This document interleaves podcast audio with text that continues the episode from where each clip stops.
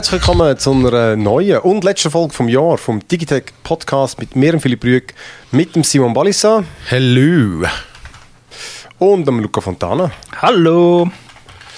Ja, die letzte Folge und wie wir es auch letztes Jahr schon gemacht haben, äh, haben wir neben unseren Top-Games vom Jahr, Top-Serien und Filme, haben wir jetzt abschließend auch noch die äh, grössten und wichtigsten, zumindest aus unserer Sicht, Tech-Ereignisse vom Jahr.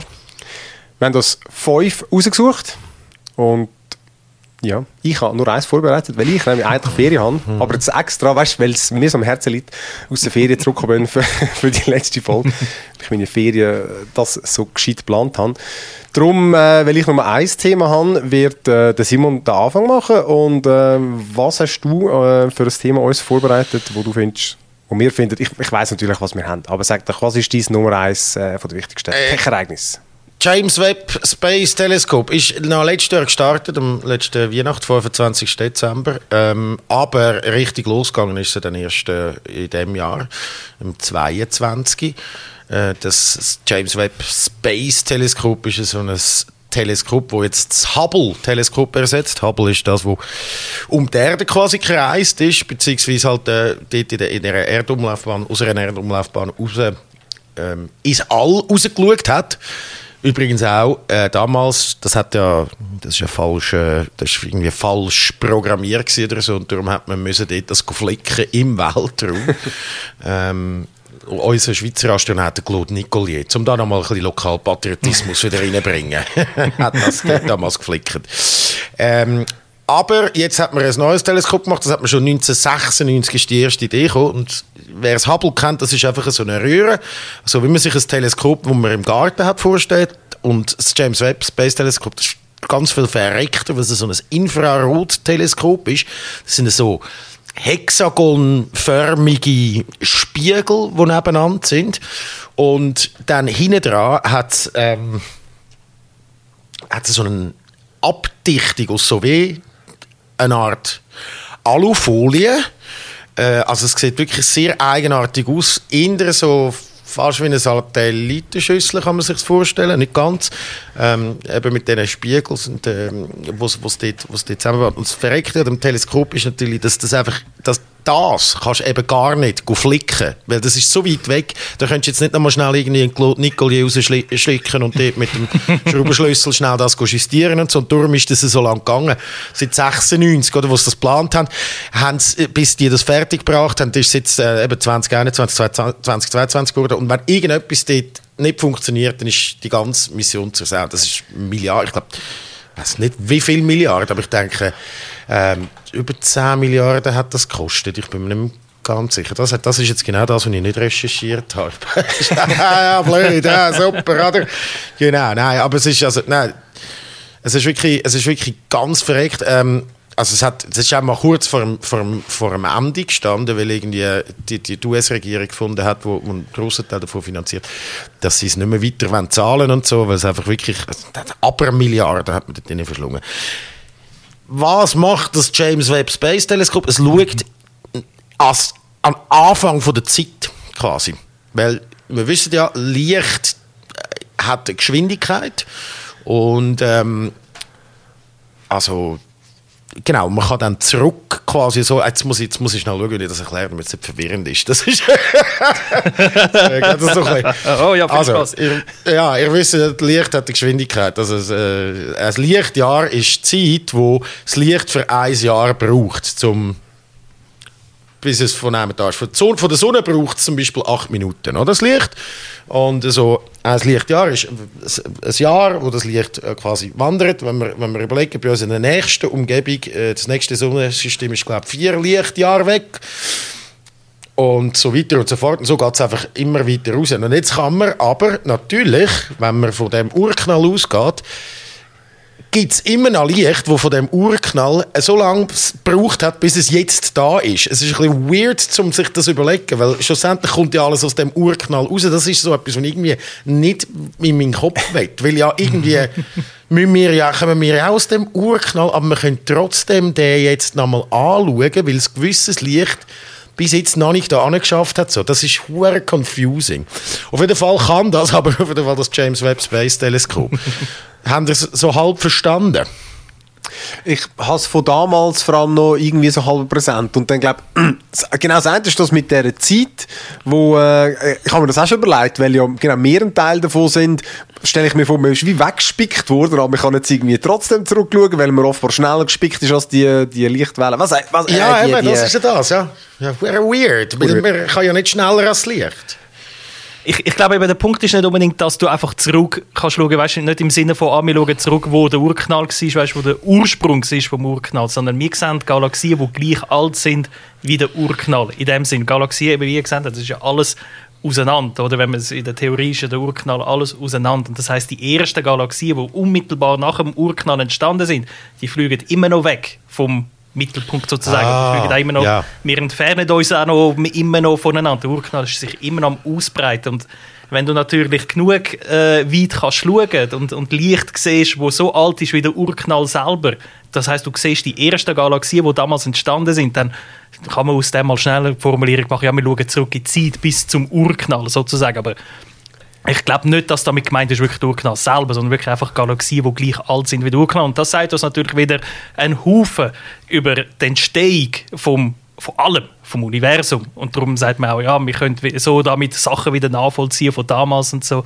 Das ist, das ist damit gemeint, laut meinem Verständnis, meinem begrenzten Astrologie. das wäre Astronomie. aber, äh, Astronomie, Astronomie, siehst du, dort, dort scheitert es schon bei mir. Nein, okay, ja, es ist klar, weil der Ur ich bin natürlich gegangen natürlich in meinem Kopf vom Urknall aus und alles strahlt in eine Richtung, aber es strahlt ja vom Urknall auf in alle Richtungen weg und dann ergibt es wieder Sinn, dass Licht ja von der anderen Seite wieder so lange braucht, bis es bei uns ist quasi, wenn man so wie eine Kugel sieht, wo wir sind auf, auf, der einen Seite von der Kugel und auf der anderen Seite von der Kugel sind diese Galaxien und in der Mitte ist der Urknall gewesen. dann ergibt das irgendwie schon Sinn. Ja. Ja, auf jeden Fall sind ja dann die ersten Bilder gekommen, irgendwie im Juli und das ist so atemberaubend, weil du musst dir vorstellen, dass das wie an, an unserem Nachthimmel ist das irgendwie nicht grösser als ein Guffenkopf oder ein Zündhölzli, wo das äh, James Webb Space Teleskop anschaut. Also es ist eigentlich mhm. nie nicht, schaut das an. Da ist wieder ein ganz kleines Schlitzchen durch. Und es ist extrem, was dort irgendwie alles war und wie, wie voll das, das alles ist und dass das alles eigene Galaxien sind. Das sind nicht einfach irgendwelche Himmelskörper oder Sterne, sondern alles eigene Galaxien, mhm. so, auf dem einen Bild. Also so Sachen finde ich einfach immer extrem beeindruckend, huren atemberaubend. So vor allem, dass es eben dann funktioniert hat mit dem Aufklappen von diesen Sonnensegel, äh, von diesen Sonnenschützen und so, oder? Das ist, äh, das ist so minutiöse Technik. Was ich noch, noch ein paar geile Fakten zu diesen hohen Sonnenschützen gefunden, so, auf der einen Seite, weil, oder das, es muss um, es muss absolut dunkel sein, weil, weil so Infrarotstrahlung, das, äh, das, das, mhm. muss, das muss wie beim Nullpunkt zu misst man die, weil man es ja so weit weg misst, oder? Jetzt ist aber dort draussen auf der einen Seite 85 Grad und auf der anderen Seite von dem Teleskop, dort wo wirklich das Teleskop ist, ist es ähm, fast bei, beim Nullpunkt Kelvin, bei minus 233 Grad. Mhm. Und dort, dazwischen eben wie die Alufolie, so geschichtete Alufolie muss man sich das vorstellen. Und ähm, das habe ich herausgefunden, wenn das eine Sonnencreme wäre, dann hätte sie Sonnenschutzfaktor 10'000. so geil. Das ist so krass, geil. oder? Das ist ja. übel. Und vor allem, es sind ja wirklich Folien. Also im Sinne von, das ja. sind nicht dicke, keine Ahnung was, Schichten. Das sind einfach eine Folie, wo auf der einen Seite hast 85 Grad, auf der anderen Seite minus 200. Und jetzt, jetzt frage ich mich, weißt du, Minergie und so, wieso packen wir nicht unsere Häuser einfach in die Folie also, Bingo! Ja. ja. Gut, sind es vielleicht. ich weiß gar nicht, ich meine, ich kann nicht, wie man die baut, was Nein, da drin steckt. Das ist so der, der Material. Auf jeden Fall ähm, ist das James Webb Space Teleskop jetzt oben und es liefert nach wie vor Bilder und es ist auch wie noch nicht fertig. Also es ist krass, habe ich einfach gefunden, dass das jetzt dort oben ist. Ähm, in diesem Jahr haben wir es riesen News gefunden, aber ich glaube, was eben auch kommt alles. Sie haben ja dann auch herausgefunden, dass es eigentlich länger könnte betreiben. Sie haben zuerst gedacht, sie können es nur irgendwie, glaube ich, so paar Jahre betreiben. Und weil es jetzt so viel äh, Treibstoff, weil das so reibungslos funktioniert hat, können sie es länger betreiben. Ähm, haben sie aber erst nach dem Start gemerkt, aber weil die Nerds das so exakt aufgeschossen haben. Weil es dreht sich so ein bisschen das, das James Webb Space Teleskop und, ähm, und für das braucht es äh, äh, immer noch quasi Benzin, also nicht Benzin, aber äh, ja, Treibstoff und darum, darum äh, hat es eine finite ähm, Lebensdauer. Von dem her, mhm. das ist eine verrückt. Aber es kommt noch viel von dem äh, James Webb äh, Space Teleskop, genau.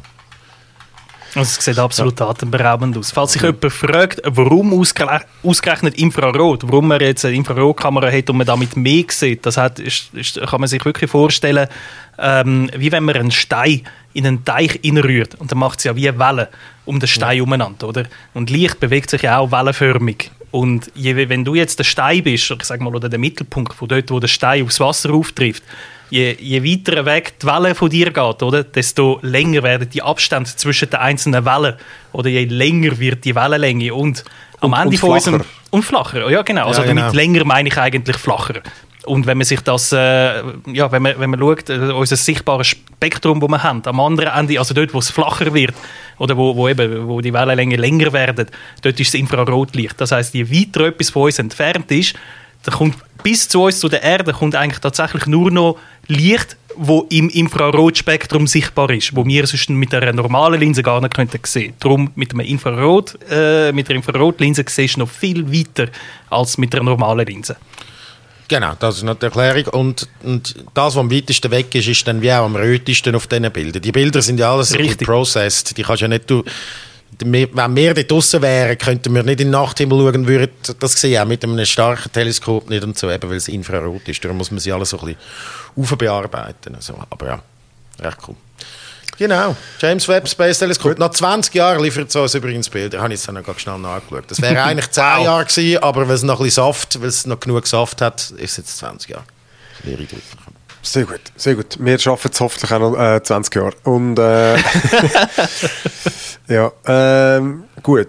Und dann haben wir die zweite äh, News, wo wir das Jahr berichtenswert gefunden haben, die definitiv für Gesprächsstoff gesorgt hat, die äh, hat der Luca vorbereitet. Und äh, was geht es nicht genau? Genau, also die zweite News kommt ein bisschen aus dem Film- und Streaming-Bereich. Also News, wir sagen dem News. Für mich ist das mehr ein bisschen so zusammenfassend von dem Jahr Netflix, wo Account-Sharing den Krieg erklärt.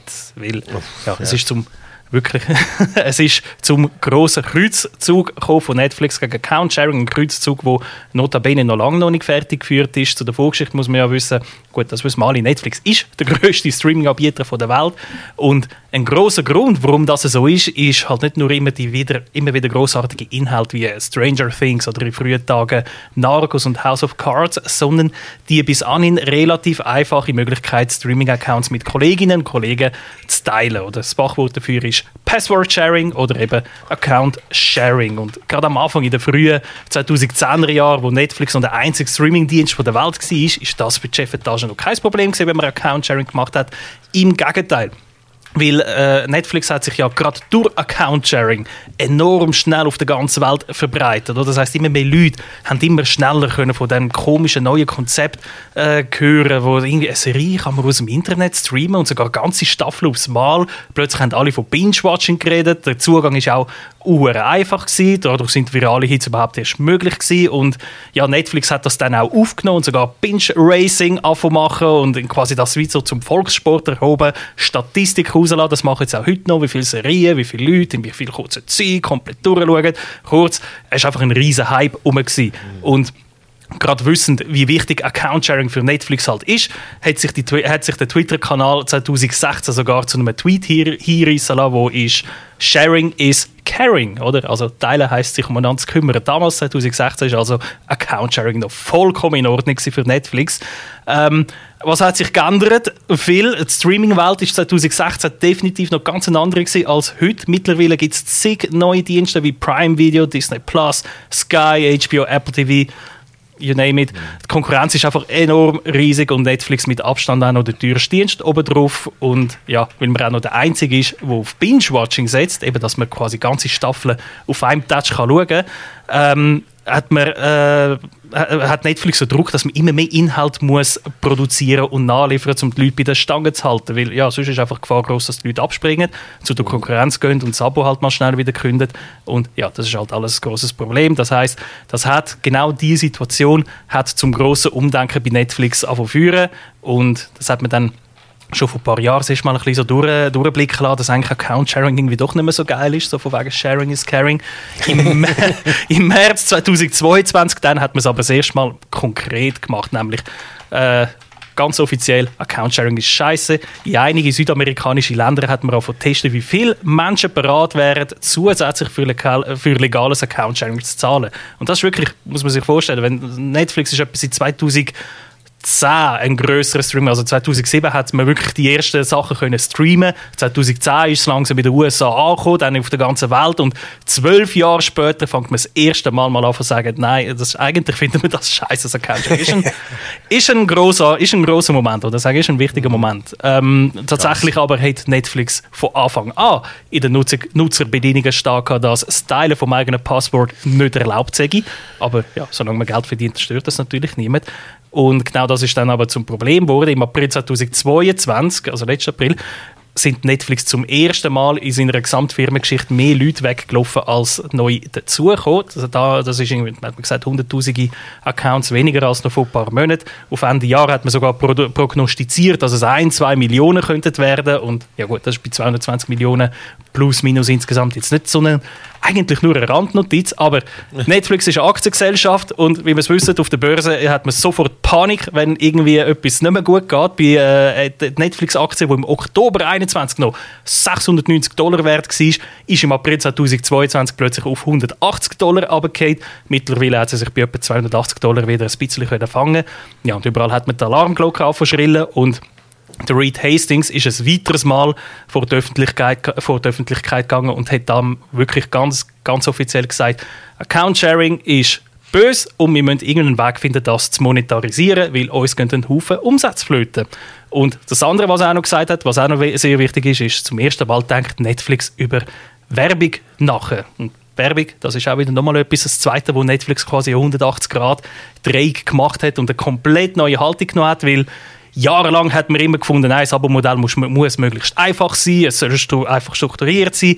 Werbung ist nicht nur uncool, sondern macht auch alles noch kompliziert, weil klar, du kannst dir irgendwie äh, mit Werbung kannst sagen, hey, schaust 15, 30 Sekunden Werbung vor und nach einer Serie, dafür ist dein Abo günstiger.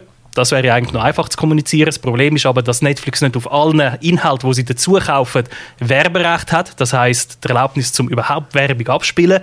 Sprich, bei dem Werbeabo hat es dann gewisse Inhalte, die nicht verfügbar sind, beim anderen aber schon. Und ja, jetzt wird es schon wieder ein bisschen komplizierter zu erklären und das hat Netflix halt lange sehr uncool gefunden.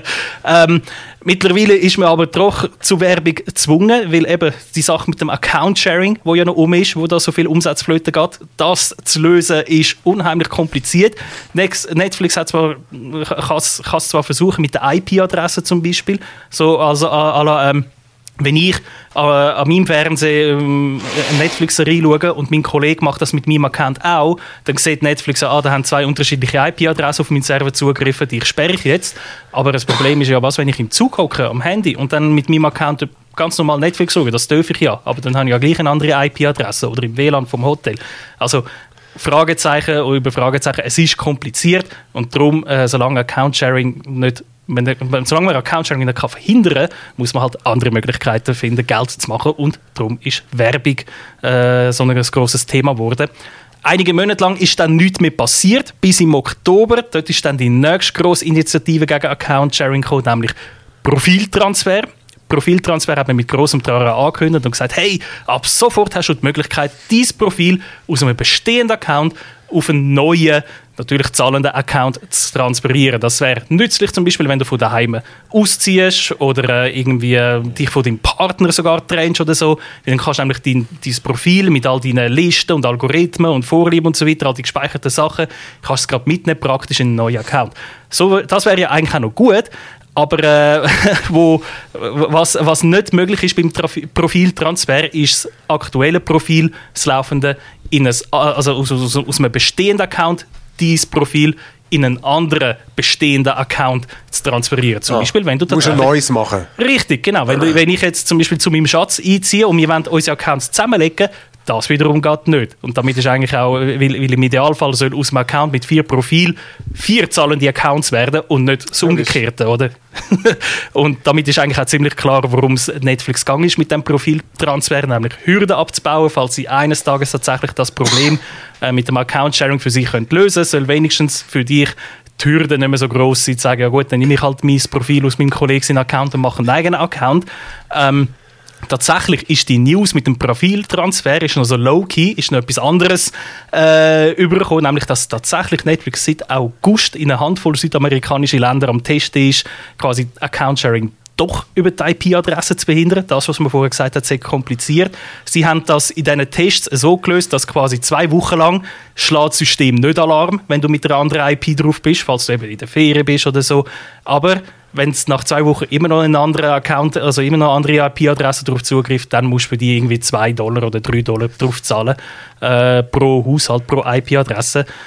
Auch dort aber ist wieder die Frage, ja, wenn ich jetzt im Zug Netflixen, darf ich nur zwei Wochen lang Zug fahren und dann darf ich nicht mehr mit dem Zug arbeiten? Oder pff, wie, wie läuft das dann? IP-Adresse könnte sich auch ändern. Äh, nein, dort hast du natürlich, dort hast natürlich immer eine andere IP-Adresse. Also, Ja, ja. weißt du, hast aber eigentlich auch im Haushalt selber wechselt die IP ja immer. Das ist ja eine dynamische IP. Das hat kaum eine fixe IP-Adresse.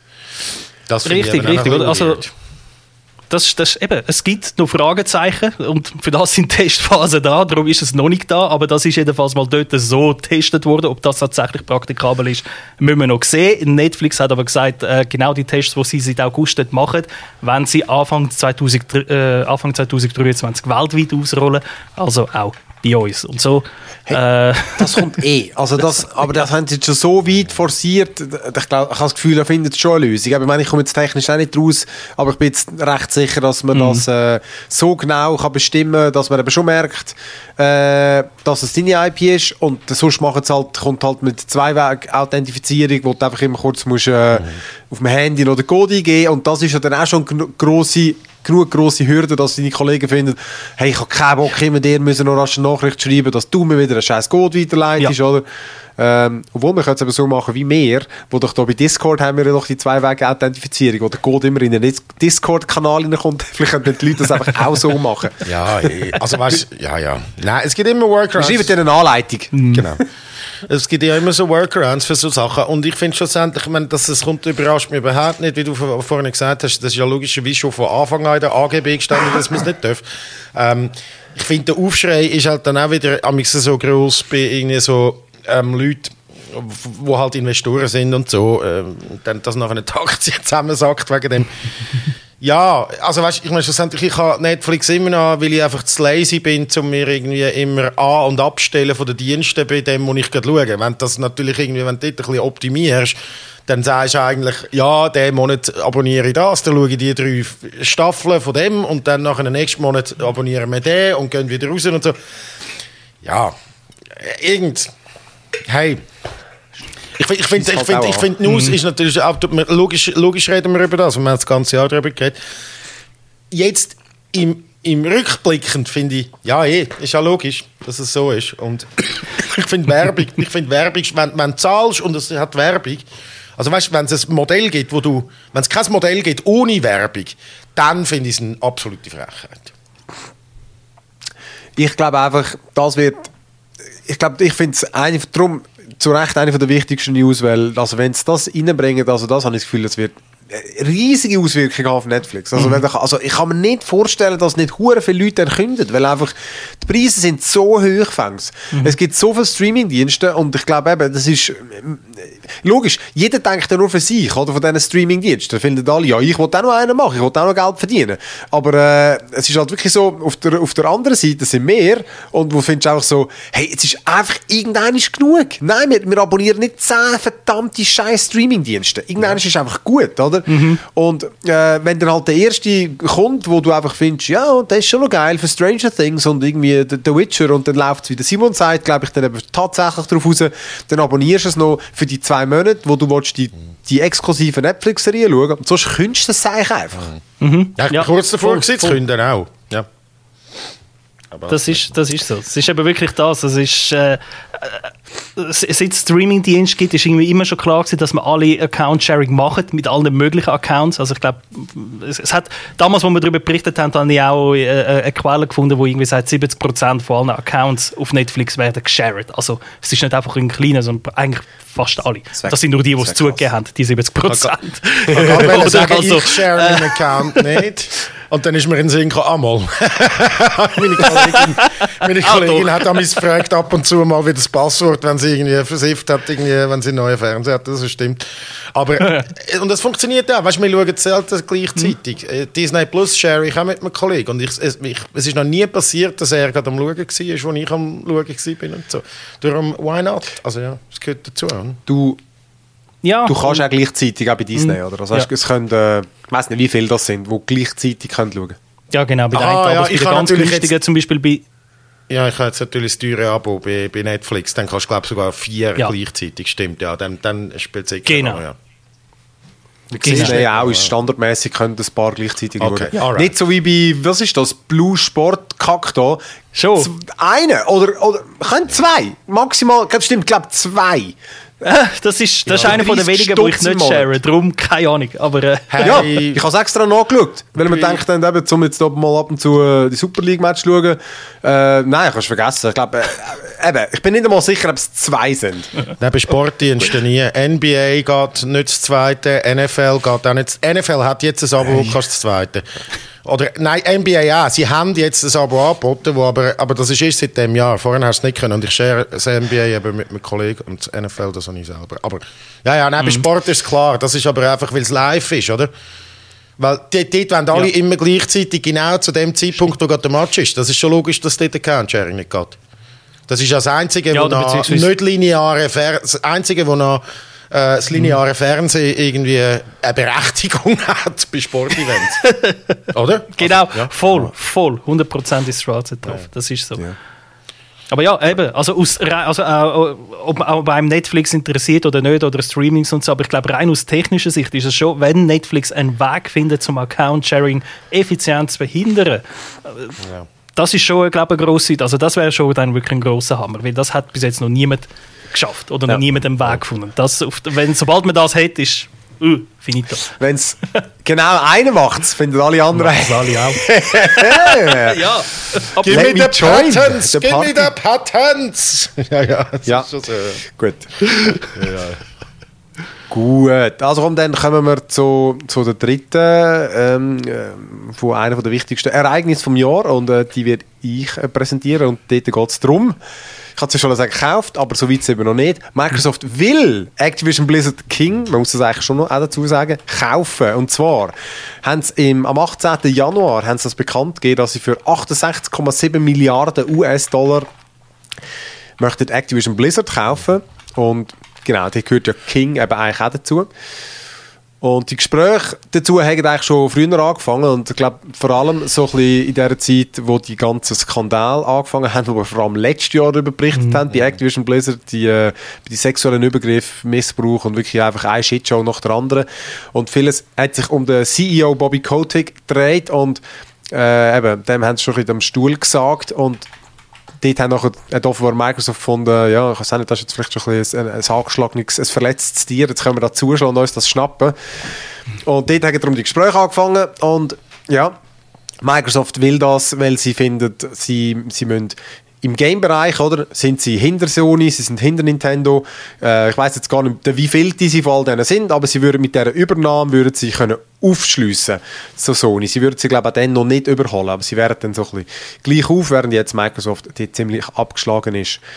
Und ja, das, äh, am Anfang hat das eigentlich auch noch ausgesehen, als würde das relativ schnell also über die Bühne gehen. Sie haben dort gesagt, zum Mai 2023 geht das Ganze, weil da kommen natürlich die ganzen Regulatoren, die sich das Ganze noch anschauen. Und ich glaube, auch so aus unserer Sicht hat man gedacht, ja, eh, also für die Mitarbeiter, auch was man so gehört hat, das echt gut tönt, weil schlechter als bei Activision Blizzard kann es ja auch wirklich nicht werden. Also so scheiße, wie dort mhm. offenbar die Leute behandelt worden sind.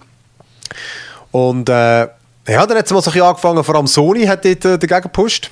Ähm, die Regulatoren haben dann, die gehen dann Konkurrenz auch fragen und so, du, was haltet ihr von denen? Und so, äh, eben, äh, Nintendo oder Steam, also Valve hat gefunden, ja, das interessiert uns nicht, also das kümmert uns nicht.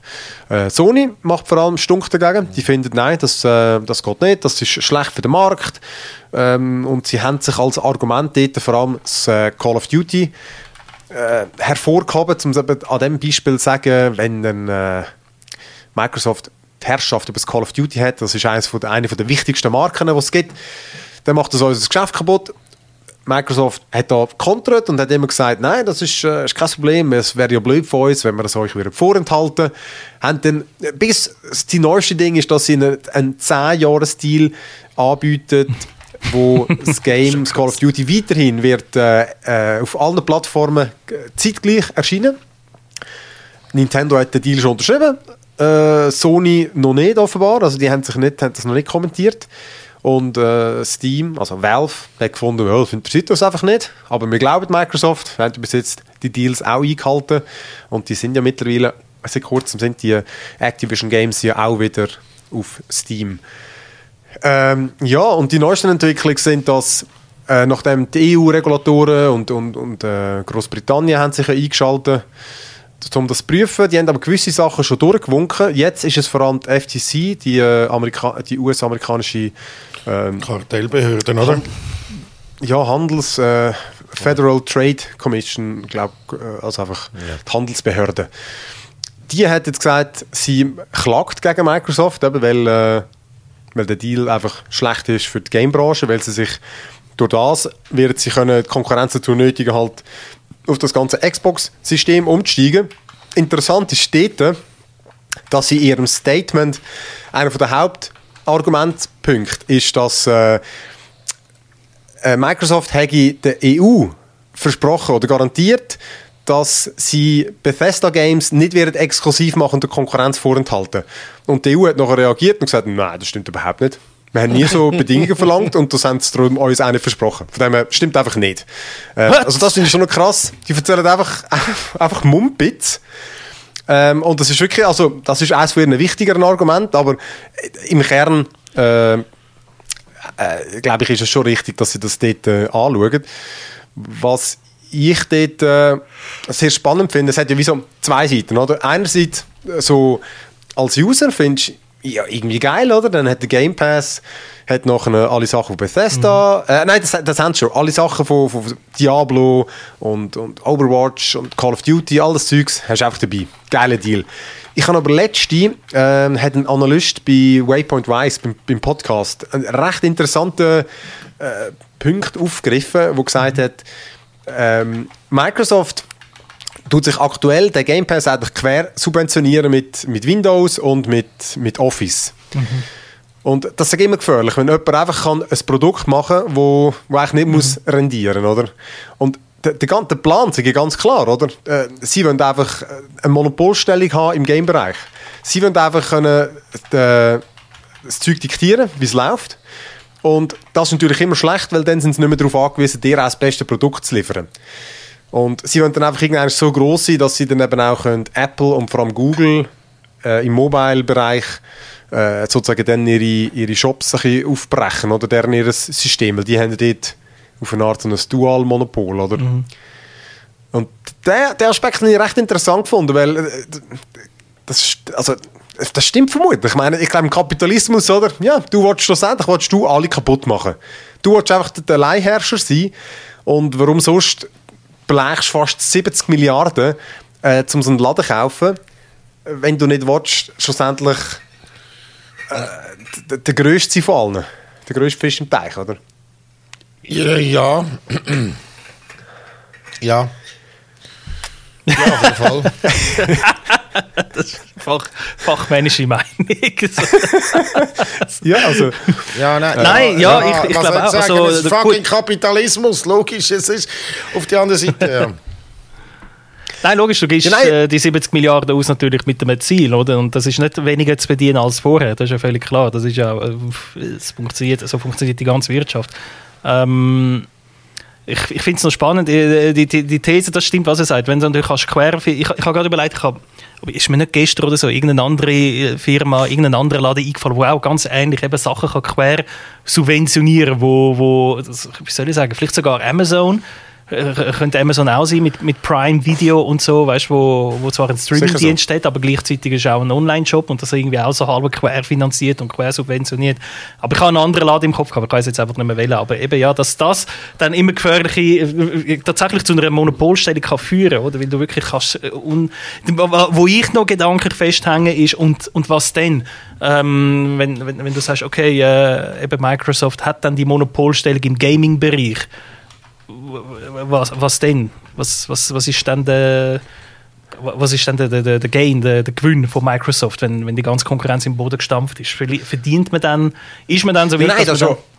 Logisch, also mein, darum gibt es Gesetz gegen das Monopol, weil ja. du kannst einfach angenommen, du wärst jetzt, es ist wirklich mal so, dass sie der absolute Player sind. Mhm. Das heißt, alle sind angewiesen auf Deals mit denen, oder? Wie ja. es jetzt auf eine Art bei Apple und Google so ist, wenn du dort in dem, in dem, im Mobile-Bereich sein dann musst du denen die 30% abdrucken. Mhm. Und so ist es einfach so, das heißt, sie können alle Deals auch mit Sony machen und sagen, hey, eure exklusive Games, zack, zack, zack, die wollen wir auch. Und mhm. sonst äh, machen wir einfach, gibt es einfach unsere Games, kommt nichts mehr bei euch. Machen wir ja. euch gar kaputt. Und das ist natürlich dann, klar, die könntest du jetzt sagen, ja toll, dann kommen die Games überall raus. Aber äh, dann ist vielleicht Sony nicht mehr so bemüht, wirklich ein gutes Produkt zu machen. Mhm. Und ich habe diesen Aspekt dort vor allem interessant gefunden, das habe ich mir so auch nie überlegt. Ähm, weil im ersten Ding denkst du immer, ja, ist ja noch praktisch, dann ist alles ja, ein Ort. Ja, aber oder das, das ist ja von Netflix und so, oder? Dass genau. es eigentlich eben genau nicht alles verteilt ist. das ist natürlich dumm, aber der hat auch noch ein gutes Beispiel genannt und hat gesagt, eigentlich willst du als, als Kunde, dass sie ein Call of Duty machen. Microsoft soll das nicht kaufen. Sie sollen selber einen besseren Shooter machen. Oder mhm. das willst du eigentlich. Weil das ist, wo Konkurrenz macht, das da, pumpst Geld in die Branche rein. Und äh, ja, statt dass sie einfach das nächste Produkt nehmen, das schon gut ist und vorhanden ist und es einfach sich übernehmen, oder? Mhm. Weil dann muss nachher auch Call of Duty wieder besser werden. Sie sollen Geld investieren und eigene gute Singleplayer-Games machen, statt einfach alles zu kaufen. Mhm. Weil dann hättest dann hast du das nächste, wie heißt Starfield, oder? Und dann hast du aber auch ein, ein Space-Rollenspiel von Microsoft, oder? Das ja. wäre natürlich der Idealfall. Du musst so dann zwei Games kaufen, du hast noch weniger Zeit. Schau Scheiße. kauf alles, alles kaufen. Kauf alles. Ich habe gar nicht genug Zeit, um alles zu geben. Ja, du kaufst natürlich auch eine riesige Bude mit, mit unheimlich viel Know-how ein, wenn du Activision Blizzard ja. kaufst. Oder? Also das ist ja auch noch, es gibt auch nicht unendlich viele äh, Buden, die extrem, wo wirklich in der Lage mhm. sind, AAA-Games zu produzieren, die gut sind und so. Das ist enorm viel Know-how, wo dort auch sicher drin steckt, wo man dann, ja, wenn du es dann hast, dann kannst du es wieder, ich habe auch schon Metaverse im Zusammenhang mit dem gehört, natürlich, wieso, äh, Meta, Multiverse, nein, doch Metaverse, sorry, Metaverse schon. Ja, Multiverse gibt es auch noch. Multiverse gibt es auch noch, ich, ein bisschen viel Marvel, nein, und natürlich, weil Metaverse muss überall irgendwo noch Erwähnung finden, aber äh, ja, das ist äh, sicher auch mit dem Grund und ich glaube, was du sagst, ist sehr, sehr ein interessanter Gedanke, dass es tatsächlich, äh, ja, besser wäre. Sie würden eigene Games produzieren, wo, wo tatsächlich Konkurrenz, so wird das Produkt besser, wenn du einfach alles kaufst bei dir. Das, das ist, gell, die FTC, also die Federal Trade Commission, ist die, die sich im Moment quer stellt. Was ich noch ja. spannend finde, zum Beispiel bei all den Disney-Deals, Übernahmen von Lucasfilm und dann vor allem 20th Century Fox, hat der FTC sich äh, letztendlich nicht quergestellt. Und das finde ich eigentlich ähnlich krasse Deals für ja, die Branche, wenn du überlegst, oder? Das ist, äh, dort das ist natürlich so ein Blockbuster, Blockbuster Monopol. Ähm, Activision Blizzard hat mhm. das nicht. Wenn du schaust, von wem das äh, Top 10 Games am Schluss des Jahres sind, dort ist Activision Blizzard vielleicht haben mit einem vertreten, Call of Duty. Und der Rest ist dann mhm. schon noch, weißt Electronic Arts hat noch etwas mitzusagen, Ubisoft hat, hat mitzureden, etc. So krass ist es nicht. Und bei, und bei Disney hat man einfach das Blockbuster Monster Cinema ist jetzt eigentlich, das ist die Hälfte bei Disney und die andere bei, wo, Warner Bros. oder? Nein, noch ein bisschen bei Sony, aber ja. sonst, oder? Warner Bros. Sony. Eben darum finde ich es so krass, dass es bei Disney offenbar hat man das durchgewunken, obwohl es ja wirklich, äh, wie du sagst, vielleicht sogar noch der krassere Deal eigentlich, also noch das krassere Monopol ist ja. in seiner Branche im, im, Vergleich zu dem, was jetzt äh, Microsoft und Activision will machen. Außer wir sind keine Experten, wir sehen etwas nicht, wo, wo die dort äh, sehen, wo völlig nein, nein. auf der Hand liegt. Das hat der in dem, in dem Podcast auch gesagt. Und mhm. äh, dass man in den USA wird viel zu viel einfach durchlassen. Darum sind sie jetzt mhm. auch plötzlich, äh, jetzt hat, hat, hat ja der Chef gewechselt. Ach und jetzt, so. Jetzt, jetzt schauen sie auch mehr drauf. Vorher haben wir wirklich viele, viele Deals, hat der gesagt, sind eigentlich verstoßen gegen das, die Gesetze. Das, ja. das sind eigentlich gar nicht legal gewesen. Äh, ich weiß jetzt gar nicht mit Beispiel, ob Disney und so auch dazugehört äh, mit, äh, mit Marvel und Star Wars und so, mhm. aber so es hat ein paar grosse Deals gegeben, wo er eigentlich sagt, das sei eigentlich gar nicht erlaubt gewesen. Man hat das einfach durchgelassen, weil einfach Ja, ist halt so, oder? Vielleicht auch Ja. ein bisschen geschmiert worden. Aber jetzt, jetzt wird man langsam ein bisschen eklig, oder? Ah, okay, okay. Also das, ist, das, macht, das macht hingegen wiederum Sinn, dass es Ja. tatsächlich wirklich einfach, äh, weil rein faktenbasiert von dem, was ich oder was wir wissen, äh, macht es für mich eigentlich keinen Sinn, so einen Deal durchzulassen und der andere dann einfach nicht. Äh, wel- welcher Podcast ist das gewesen, nochmal, wo du gesagt hast, wo da Der angeredet hat? Waypoint von Weiss. Ah, ja. Waypoint for Wise. Geil. Ja, Okay, den musst du wirklich mal geben. Ist, äh, äh, der, letzten zwei Wochen, äh, also irgendwie Mitte Dezember ist der rausgekommen, äh, ist, äh, mit einem Gast ist das dort gewesen, eine Spezialfolge. Äh, ja, den kann ich sehr empfehlen. Äh, irgendwann ist, ab der Hälfte ist dann, geht es sonst noch irgendwie in die Geschichte von der USA und so. Er sch- schweift ein bisschen ab, aber die erste halbe Stunde ist sehr spannend. Cool. Gut, dann gehen wir doch weiter zu unserer vierten wichtigen News und äh, die hat der Simon vorbereitet. Ja, wie könnte es anders sein? Wir reden über Twitter und äh, Elon Musk und die Übernahme. Ganz alles, wir können nicht der ganzen Lore können wir nicht gerecht werden, weil wir haben zu wenig Zeit, das muss man sagen. Ähm, aber ich gebe euch ein kurzes Update. Ähm, nochmal, wo das wir überhaupt angefangen haben und wo das wir dann am Schluss jetzt stehen, inklusive noch einer kleinen Top 3, äh, wo dann später noch kommt. Vorbereitet. Und zwar hat am 4. April hat, ähm, letztes Jahr hat äh, Elon Musk angefangen, Twitter Aktien kaufen. Zuerst mal nur 10% von der Firma, also nur. Das sind doch irgendwie 2,9 Milliarden Dollar, die er dort verbuttert hat. Äh, und hat dann nachher dort äh, quasi dafür gesorgt, eigenhändig, dass die, dass die Aktie natürlich steigt, oder? Man hat das herausgefunden und das ist immer, wenn der Elon Musk irgendwie furzt, dann nachher steigt irgendeine Aktie. Und am 13. April hat er dann tatsächlich, also zwei Wochen später bekannt gegeben, er will Twitter kaufen für 54,20 Dollar pro Aktie. Für 10, das ist etwa rund 10 Dollar mehr gewesen, als die Aktie überhaupt wert war damals. Wegen 420, oder? Wegen, äh, 420 ist doch da irgendwie ein Gras, ähm, Marihuana, der Marihuana-Tag, oder? 420. Kann ich das? Kann sein. Das Ja, weiß ich das nicht. ist einfach so ein, so ein Meme, der Ja, ja, also- 69 und so ist für so eine Meme-Zahl. Das ist so ein kleiner, trauriger, kleiner Teenager in einem Körper von einem 50-jährigen Mann, wirklich. Und dann am 25. April ähm, hat dann Twitter gesagt, ja, ja, nein, ist gut, okay, wir machen es. 44 Milliarden wäre der Deal gewesen. Dann hat er einen, nochmal einen Monat später, am 13. Mai, dann doch äh, gefunden, nein, ich mache es jetzt nicht. Seine Begründung war, äh, offenbar, es hat zu viele Bots und Fake-Accounts auf Twitter. Worauf natürlich die Aktie auf 38 Dollar abgesackt ist. Dann hat Elon Musk wieder gesagt, er kaufe es schon, aber zu dem Preis, sei völlig überteuert für die 54 Franken, ähm, 54 Dollar 20. Ähm, und dann hat äh, Twitter gesagt, ja nein, das, der Deal ist jetzt gemacht und das kannst du nicht machen, das kannst du nicht bringen. Darauf aber haben sich da seine Anwälte mit denen von Twitter dann die ganze Zeit battlet. Äh, unter anderem unter Androhung eines Gerichtstermines, der äh, hätte im Oktober sollen stattfinden, so Mitte Ende Oktober wäre der Termin gewesen und offenbar haben dann äh, seine Anwälte äh, herausgefunden, dass, äh, dass er wahrscheinlich gar keine Chance hätte an dem Gerichtstermin. Dann hat er kalte Füße bekommen und hat schlussendlich am 4. Oktober dann doch Twitter wieder gekauft. Also hat es dann doch gekauft. Also nicht wieder, er hat es nie nicht gekauft, er hat es dann einfach wirklich gekauft. Und dann hat die ganze, dann fängt die Misere eigentlich an, weil dann am 21. Oktober hat er äh, zum Beispiel bekannt gegeben, will 75% von den Jobs streichen, das sei ineffizient, Twitter. Und hat eine Woche später dann ähm, tatsächlich auch äh, den Chefposten übernommen, also CEO von Twitter, hat Twitter von der Börse weggenommen. Also du kannst jetzt gar keine Twitter-Aktie mehr kaufen. Das ist weg. Ja, ja es gibt's Oh, nicht mehr, nein, kannst nicht mehr handeln, es ist nicht mehr gehandelt. Ähm, und dann hat er angefangen, dort mal aufräumen, in Anführungs- und Schlusszeichen. Unter anderem sehr äh, bizarren Auftritt, wo er mit so einem Brünneli auf eine Bühne gekommen ist, äh, mit dem Wortspiel Let That Sink In. Oder Sink ist ein Brünneli auf Englisch. Let That Sink In.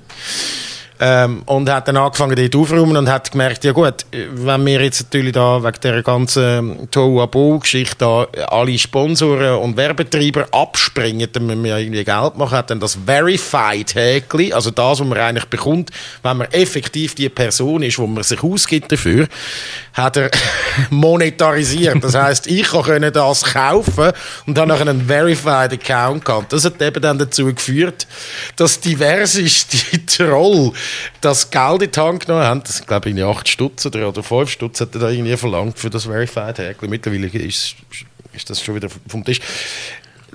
dass diverse Trolls sich Fake-Accounts gemacht haben, die täuschend echt ausgesehen haben. Und dann ist eine Top 3 zusammengestellt von Fake-Accounts und wo dann nachher so Fake-Tweets abgelassen haben. Zum Beispiel hat Nestle, ein Fake-Nestle-Account geschrieben, wir stehlen euer Wasser und wir verkaufen es euch zurück. LOL. das hat wirklich wieder legit Nestle-Account ausgesehen. Oder der Donald Trump hat äh, den, den 6. Januar, also äh, der Aufstand, dort einfach gestanden und so Sachen geschrieben wie äh, Joe Biden is a perfect president, very good president und so. Hat aber ausgegeben Ding. Ähm, Donald Trump seinen echten Account. Und das Beste habe ich gefunden, äh, Eli Lilly, das ist so eine Pharmafirma, die Insulin herstellt. Und Insulin ist ja so ein riesiges Thema in den USA, weil das so sackteuer steht, weil einfach die Politik nichts dagegen macht und Insulin brauchst du, wenn du zuckerkrank bist, also so, so, so stirbst du an einem Punkt. Und die Eli Lilly hat dann nachher als die Fake Pharmafirma, also die Eli Lilly gibt es, aber der Fake-Account von der Pharmafirma, hat dann geschrieben, ja, wir machen Insulin ab jetzt gratis. Und was ist passiert, wenn natürlich die Boomer-Investoren äh, dort nach einem äh, Schiss bekommen haben, ist die Aktie um 25% abgesackt wegen einem Fake-Tweet. Oh das ist so gut. Oh nein. Das ist so gut. Ja, auf jeden Fall ähm, ist Stand jetzt ist, ähm, dass der Elon Musk halt irgendwie dort, äh, dort wütend bei Twitter, oder? Leute entlassen, Leute wieder eingestellt, ähm, also bizarres Zeug, wie irgendwie gesagt, jetzt müssen jetzt alle Programmierer äh, ihren Code ausdrucken und ich schaue mit ihnen eine halbe Stunde über den Code. Das, weißt, das ist, wer schon mal, hm. wer mal programmiert hat, weiß, dass das das absolut dümmste ist, was du je gehört hast. Das ist, das kannst, also Ausdruck der Code anschauen, was ihr in den letzten zwei Wochen so geschafft habt. Du kannst programmieren, auch nicht messen an Zielen von Code und so. Also völlig idiotisch. Also er, er driftet jetzt natürlich immer weiter irgendwie so eine rechte Ecken ab und so. Also der Elon Musk ist irgendwie komplett gaga und wütet weiter. Das Letzte, was er äh, gemacht hat, war eine Umfrage. Soll er zurücktreten als CEO von Twitter? Und dann ist dort knapp Ja geantwortet worden. Und jetzt müsst ihr das eigentlich machen. Hat aber dann nachher gesagt, ja, nein, eigentlich sollten wirklich nur die mit blauem Höckli, also die, die dort verified sind, äh, können abstimmen und die, die dort eigentlich zahlen so. und so. Es wird immer Also 58 Prozent haben äh, gesagt, ja. das soll gehen, oder? Ja, ich, ich, 54 bin ich mal gesehen, aber jetzt sind mittlerweile dann auf 58. Ja, am Anfang, ja, ja, so, ja. Also, er ist äh, so ein. Es ist so weird. Er hat doch also, gesagt, es ist eine Demokratie, oder? Eine Demokratie soll, soll ja. Twitter soll eine Demokratie sein. Angefangen hat es tatsächlich damit, äh, genau, angefangen hat es damit, dass er gefunden hat, Free Speech und so, und er bringt jetzt all die mhm. cancelten Accounts zurück, und dann hat er jetzt aber angefangen selber, es gibt einen Account, Where is Ellen's Chat, oder so, da kannst du schauen, wo der Chat von Elon Musk gerade ist, ähm, also der, ja, der Düser-Chat sind Privatchat, und das sind ja. öffentlich einsehbare Daten, also das musst du haben, du musst einen Transponder im Flugzeug haben, das müssen alle können sehen. Das ist nichts Geheimes. Er hat dann nachher gesagt, ja, nein, das gehe ich nicht. Wir können nicht einen Standort live teilen von, von Leuten. Das sei, das sei verboten jetzt auf Twitter. Also sein grosses Free Speech Argument hat er selber sich kaputt gemacht, indem er den Where is Ellen's Chat ähm, äh, quasi cancelled hat. Und ist jetzt aber selber geschuld, weil es gibt jetzt auf sämtlichen anderen Plattformen, unter anderem ein Subreddit, wo genau das macht. Und ich weiß jetzt immer, wo der Elon Musk ist, ist im Chat, der ist zum Beispiel im Final schauen, ist in London gewesen, also ich verfolge es, ich finde es rasend. Und der Very Ellen's Chat, der hat es schon lange gegeben, vor dass der überhaupt Twitter übernommen hat, hat es den schon gegeben. Er hat schon dort gegen den vorgehen. Kann er aber einfach nicht. Das ist so ein kleiner, trauriger Mann, Mann. Wirklich so ein kleiner Pisser. So kann man es nicht anders sagen, sorry.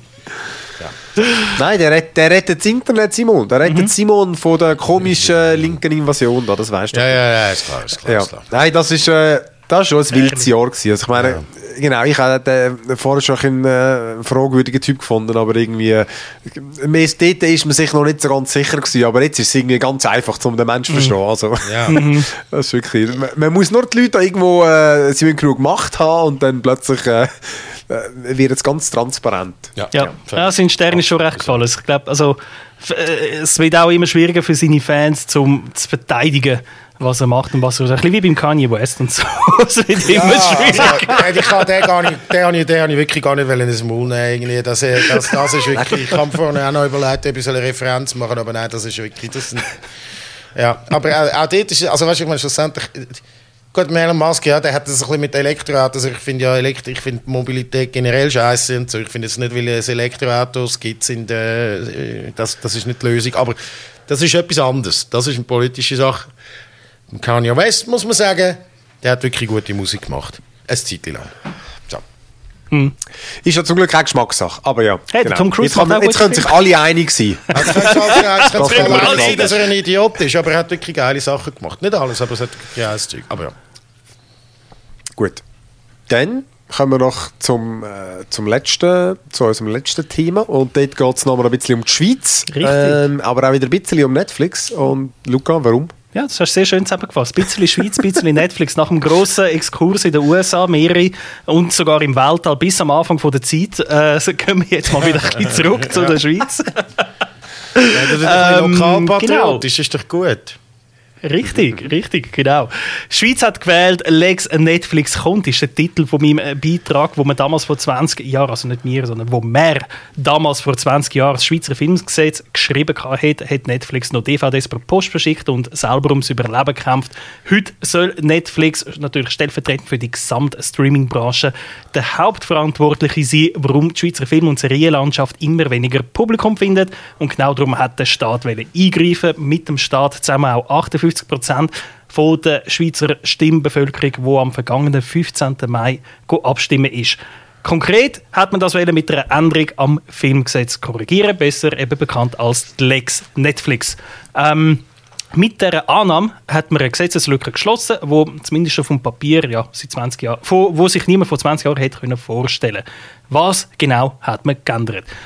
Einfach zusammengefasst, Streamingdienste, die in der Schweiz Umsatz generieren, dazu gehören natürlich Netflix, Disney und Co., sollen sich auch an der Schweizer Filmindustrie beteiligen. Im Detail muss die Beteiligung, äh, oder die Beteiligung kann im Detail auf zwei Arten erfolgen. Erstens, oder kann, muss auf zwei Arten erfolgen. Erstens, Streaming-Anbieter müssen 4% von ihrem in der Schweiz generierten Umsatz in die Filmindustrie investieren von der Schweiz. Das Gleiche gilt übrigens neu auch für ausländische Privatsender, wie zum Beispiel Pro7. Die haben das nämlich vorher auch noch nicht müssen. Inländische Privatsender hingegen sind schon vorher zur Kasse gebeten worden. Zweitens, das Angebot der Streamingdienst muss neu zu mindestens 30% aus Filmen und Serien bestehen, die in Europa produziert worden sind.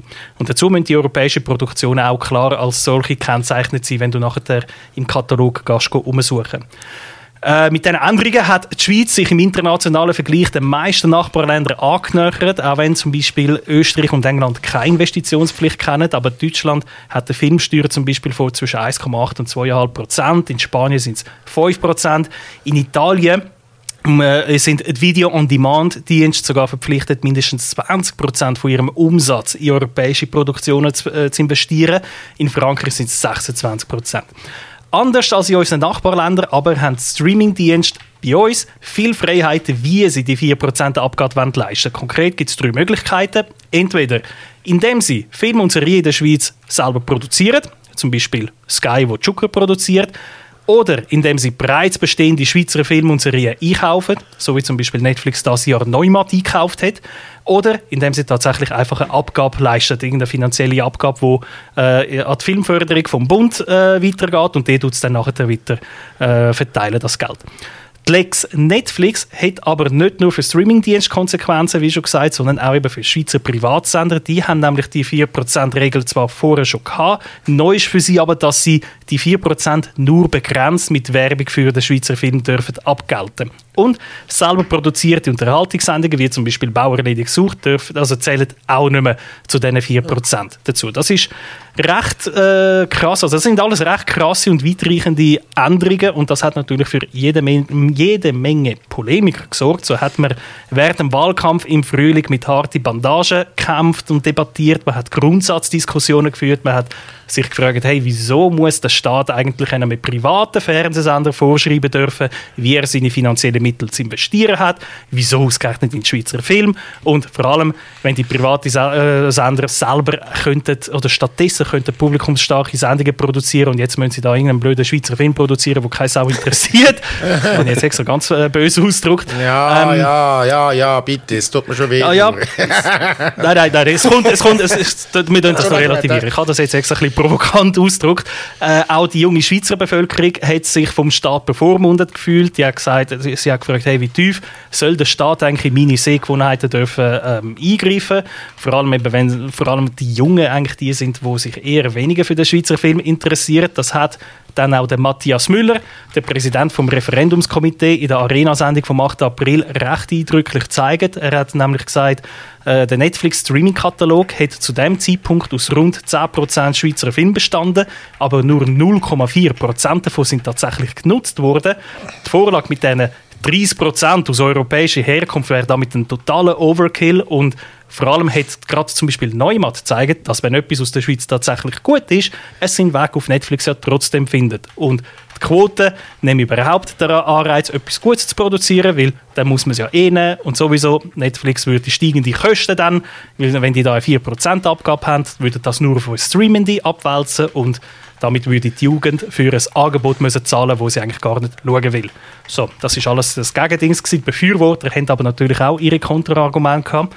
Die haben gesagt, hey, du hast mehr Auswahl, du förderst Nachwuchsfilmerinnen und Filmer, du schaffst Arbeitsplätze in der Schweiz, wenn jetzt zum Beispiel eben Zucker produziert wird, wo sonst nicht produziert worden wäre, und äh, durch die zusätzlichen finanziellen Mittel wo der Schweizer Filmindustrie zukommen, würde automatisch auch die Qualität der Inhalte steigen und das wiederum soll auch das Interesse vom jungen Publikum wieder vermehrt äh, wecken. Und sowieso, wenn man im Ausland schaut, wenn man ins Ausland schaut, überall dort, wo es die Abgaben schon gibt, ist es ausgerechnet wegen diesen Abgaben noch nirgendwo zu einer Teuerung gekommen.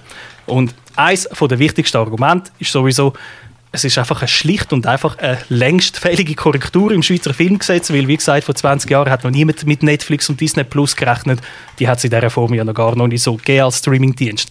Genau das hat wohl dann am 15. Mai an der Wahlurne zum Erfolg geführt. Klar, äh, man kann durch mehr finanzielle Mittel sicher auf bessere äh, Qualität hoffen und selbst wenn Netflix würde jetzt den Preis um 4% erhöhen was sind schon 4% von 22 Franken? Das sind irgendwie 80 Rappen oder so. Also, ja, vor allem, es ist eh schon teuer. es ist eh schon teuer.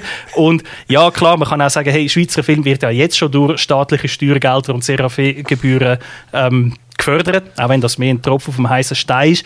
Aber am Schluss hat einfach der Fairness-Gedanke gewonnen, weil dass internationale Streaming-Plattformen und ausländische Fernsehsender viel Geld in der Schweiz verdienen, ohne irgendeine Form von Einkommenssteuer darauf zu zahlen oder wenigstens einen Mehrwert in Form von Arbeitsplätzen zu schaffen. Das haben auch die Gegner von der Lex Netflix nie richtig können widerlegen und darum mhm. äh, ist es eigentlich nur fair, dass sie einfach einen kleinen Anteil von ihrem Umsatz auch in der Schweiz müssen, ja, behalten oder dort reinvestieren, unabhängig davon, ob man das Angebot wirklich nutzt oder nicht. Das ist ja die Lex Netflix in der Schweiz. Sehr geil. Ähm, ich, äh, ich, bin natürlich sehr, ich bin natürlich sehr happy, ist das, äh, ist das äh, angenommen worden. ähm, ich finde tatsächlich, weißt du, das ist einfach wirklich nur so eine, so eine Wirtschaftsliber also wirtschaftsliberale Kreise. Eigentlich. Es wird nicht teurer, glaube ich. Also, mhm. weißt, das ist eh schon, wir sind eh schon das teuerste Land. Also, es ist, oder? Also, also ich sage jetzt einfach, wir sind eh schon das teuerste Land für Netflix. Ich bin, das habe ich jetzt nicht fertig recherchiert, aber es würde mich alles andere mega erstaunen. Ja, mich auch, ehrlich gesagt. Oh, du, meinst, äh, du meinst den Abo-Preis? Ja, Abo-Preis, ja, das, ja. das haben wir mal, ah, das habe ich selber mal gemacht in einer Story. Äh, bis, wir sind möglicherweise nicht die höchsten, aber wir sind sicher Top 3 oder Top 5. Schon, äh, mhm. Weltweit. kann eine gewisse, gewisse absurde, ausufernde Dinge geben, aber ja, ja, nein, eh. Äh, ich meine, das ist auch so eine, ein bisschen auch eine Gegenbewegung zu einer ganzen Globalisierung eigentlich. Weißt du, dass man jetzt wieder so ein bisschen findet, ja, eben, vielleicht ist alles nur offen und alles äh, ohne Zahlen halt auch nicht nur gut. Ja, äh, ja nein, ich glaube auch. Also, das hat irgendwie schlussendlich braucht es ja dann, eben, und jetzt weißt du, aus Sicht von, von Schweizer äh, Produktionen, äh, weißt, wenn es gut wird, wird es aufgenommen. Ja, klar, aber äh, es braucht halt einfach auch Geld. Um etwas gute Gutes zuerst mal machen. machen, das ist eine hohe Einfrage, oder? Man braucht Kohle, um geile Serien zu machen, weil sonst macht man einfach das, was für den Schweizer Wert ganz okay funktioniert und dann kommt halt nochmal irgendwie da der, der Bestatter und so und das ist ja ganz okay, aber international funktioniert das einfach überhaupt nicht und wenn du willst, geile Serien machen, die vielleicht auch international funktionieren, dann musst du ein Risiko nehmen und das Risiko kannst du nur nehmen, wenn Geld rum ist. So, also, ja. Ja. Ja, also, dann, das wären unsere fünf wichtigsten Techenereignisse gewesen vom Jahr. Was, äh, nein, stimmt, Prognosen machen wir jetzt aber nicht. Das machen wir jetzt. Ich kann aber gerade sagen, als anderes Gefühl, was gibt es nächstes Jahr? Nein, für das haben wir, für das haben wir, haben wir eine dedizierte Folge. Korrekt. ähm, dann haben wir nämlich nächst, äh, vielleicht, ich weiß es gar nicht, ob es äh, in der ersten Folge voraussichtlich, aber genau, wir machen natürlich dann weiter mit unseren Prognosen für das Jahr 2023 und tun dann natürlich auch noch die, äh, unsere Prognosen vom letzten Jahr auswerten.